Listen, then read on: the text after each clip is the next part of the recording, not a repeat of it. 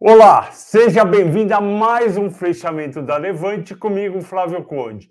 Hoje é segunda-feira, dia 2 de maio. Infelizmente, a gente teve mais um dia negativo. Antes disso, eu vou falar que o programa de hoje é dedicado ao Bruno, que foi o primeiro a comentar na sexta-feira. Bom, hoje o dia começa no positivo. Eu escrevo no Telegram que eu acho que vai ser difícil o mercado continuar positivo por conta que naquela hora, eram nove e meia da manhã, tanto o petróleo caía 3 e o minério de ferro também caía 3. E ainda a Bolsa Americana estava com 0,45 de baixa. Eu falei, pessoal, vai ser muito difícil ficar positivo. Eu falei, deve ir para o negativo. Não imaginava que fosse cair tanto, porque chegou a 2,15 de queda por volta de 14 e 15 da tarde e, graças a Deus, a Bolsa Americana recuperou no período da tarde. Por que recuperou a Bolsa Americana? Porque tem um grupo de investidores, principalmente de tecnologia, que gostam de comprar que eles chamam buy on the dip, ou seja, compra quando está afundando. E eles entraram raspando e comprando principalmente Microsoft, Google e Meta Facebook. Com isso, eles fecharam no positivo. Nasdaq subiu 1,6, tinha caído 4 na sexta-feira, e o Dow Jones, que não tinha caído tanto na sexta-feira, subiu 0,2. E aí, aqui no Brasil, melhorou daqueles menos 2,15, fechou com menos 1,15 a 106.639 pontos.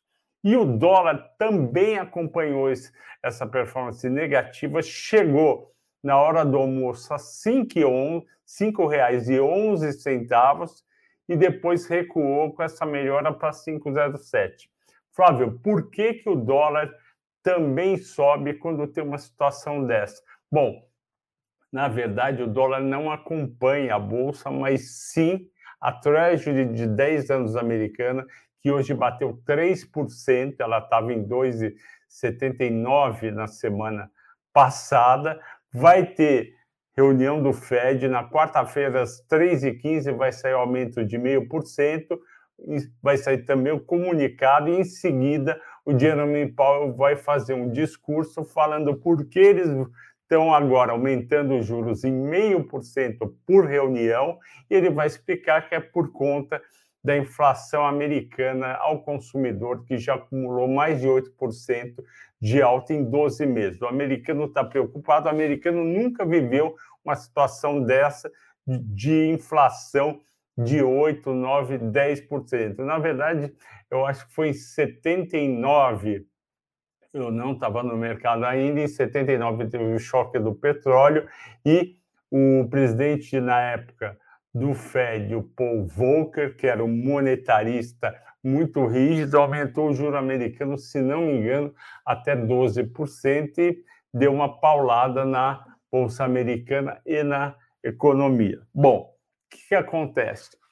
O dólar, quando sobe a taxa de juros, ele fica, ele fica valendo mais, porque quem comprar, quem vier com dinheiro de qualquer lugar do mundo, botar nos Estados Unidos, vai receber mais para aplicar o seu dinheiro, por exemplo, a 3% ao ano para 10 anos, que eu ainda acho pouco para a situação atual. De toda forma, isso valorizou o dólar frente ao euro e e mais ainda frente às moedas dos emergentes. Quais são as moedas dos emergentes mais negociadas importantes? Lira turca, rand da África do Sul, real no Brasil e peso mexicano. Mas melhorou um pouco no final, fechou 5,07 e estava 4,97 na sexta-feira. E o que, que aconteceu com a nossa bolsa? Ela caiu 1,15. Quais foram os destaques? Vamos começar pelos destaques de alta. A JHSF subiu 5%, tem uma expectativa de um resultado muito bom no primeiro trimestre. Pão de açúcar, eu vou falar daqui a pouco, subiu subiu 5 também. Braskem 3, com a proposta da JEF. O que, que é a JEF? É a holding da JBS. E essa holding, que é uma holding rica, ela fez uma, está querendo comprar as partes da Petrobras e da Odebrecht na Braskem. Lembra que o, eles estão tentando vender, não conseguiram vender, queriam vender em torno de 50 reais, só apareceu oferta do mercado em 40 reais e ele, ele JF, fez a, essa proposta. Suzano subiu 3% por causa do dólar em alta, como ela é uma grande exportadora, sempre que o dólar sobe, ela vai atrás, e a CSN Mineração subiu 2% pelo mesmo motivo. Quem caiu bem? Azul e Gol, Azul com menos 7, Gol com menos 6. Não adianta a recessão. Se tiver recessão no mundo, as pessoas vão viajar menos a negócio, menos a passeio, e o dólar e o petróleo voltou a subir no meio do dia. Banco Pan menos 6%. Eu nunca gostei muito do Banco Pan. Ele cai e tem caído porque o risco dele é maior, tanto nele como no Banco Inter como no Nubank. PetroRio menos 5,8, 3R menos 5,1, mesmo com o petróleo caindo. Isso daí é um, mau, é um mau sinal de curto prazo, mostra que investidores estão satisfeitos com a alta que já tinha tido, tanto em PetroRio como o 3R, e resolveram botar o dinheiro no bolso por causa do risco de curto prazo. O destaque dos assinantes do dia é o Pão de Açúcar.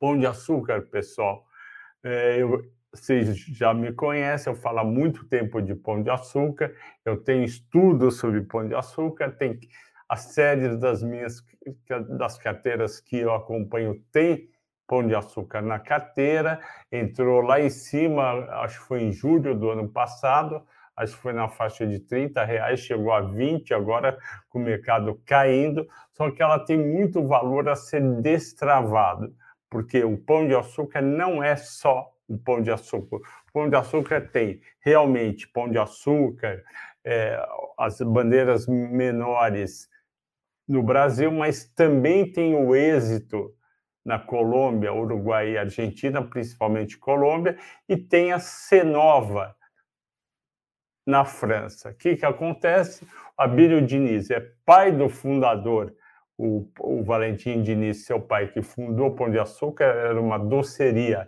aqui em São Paulo, na Avenida Brigadeiro Luiz Antônio, onde hoje é a sede do grupo. Ele, ele, montou, ele, ele com o pai dele e depois um pouco com os irmãos montou os supermercados, cresceu demais, virou uma baita de uma rede, eh, co comprou o açaí, só que nesse meio do caminho, ele fez uma operação com o pessoal do Cassino, da França, e no fim dessa operação é, ele acabou tendo que vender para o Cassino as suas ações e saiu do grupo.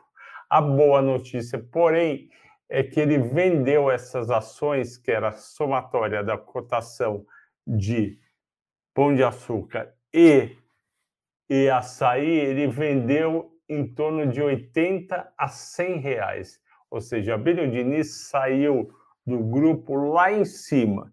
Se ele voltar agora no preço que está, pão de açúcar de 5 bilhões e pouco, e com uma dívida também de 5 bilhões e pouco, mas com dinheiro para entrar da venda do, das lojas do, do Extra Hipermercados para o açaí, ele vai estar tá comprando vai estar voltando e comprando o pão de açúcar por um preço muito baixo.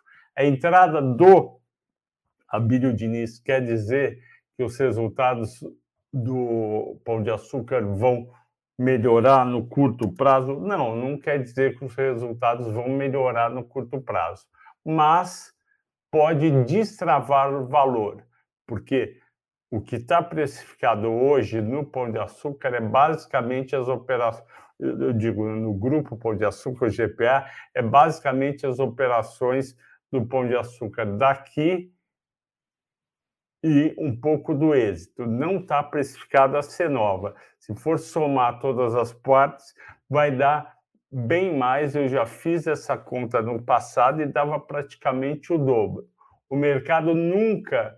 Não, o mercado até que precificou chegou a precificar, porque em 2021, se não me engano, em abril, em abril ou maio, acho que foi em maio, as ações de Pão de Açúcar chegaram a 40 reais. E hoje estão 21 e pouco.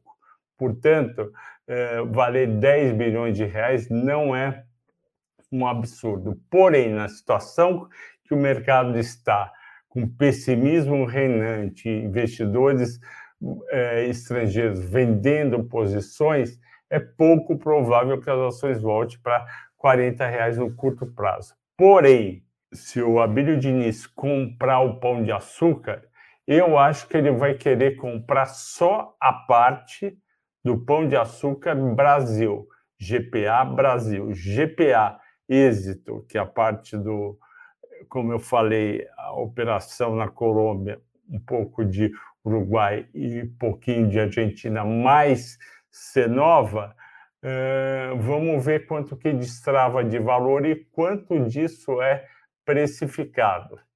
Seria ótimo, na minha opinião, se o Pão de Açúcar se o Cassino quebrasse as ações em três, desse uma ação para cada um, para o investidor, pão de açúcar, é, é, pão de açúcar, êxito e Cenova, e aí Cenova você ia poder vender através de um BDR, porque tem ações da Cenova na França, uh, tinha, tem ações do êxito, eu acho que ainda tem um pouquinho na Colômbia e teria ações aqui no Brasil, aí a chance de destravar seria boa e daria um ganho bom. Se você tem ações do Pão de Açúcar, eu sugiro fortemente que você mantenha. Se você não tem ações do Pão de Açúcar, pode ser uma boa uma boa oportunidade se ele realmente comprar. Entretanto, a gente vive um momento muito difícil com a versão a risco, principalmente ao varejo, varejo alimentar. Portanto, pode ser que comprando agora você continue correndo um risco e demore para realizar o lucro. Mas para quem já está na operação, com certeza é para ficar. Pessoal, agradeço a todos pela audiência, pela paciência. Boa segunda-feira à noite, bons negócios até amanhã. Vamos torcer para o mercado melhorar. Valeu, até mais.